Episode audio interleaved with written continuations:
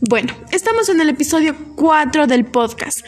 Este episodio les dará a conocer yo sé que tienen mucha curiosidad en qué lugares del mundo son los que más practican y juegan fútbol. ¿Ustedes qué creen?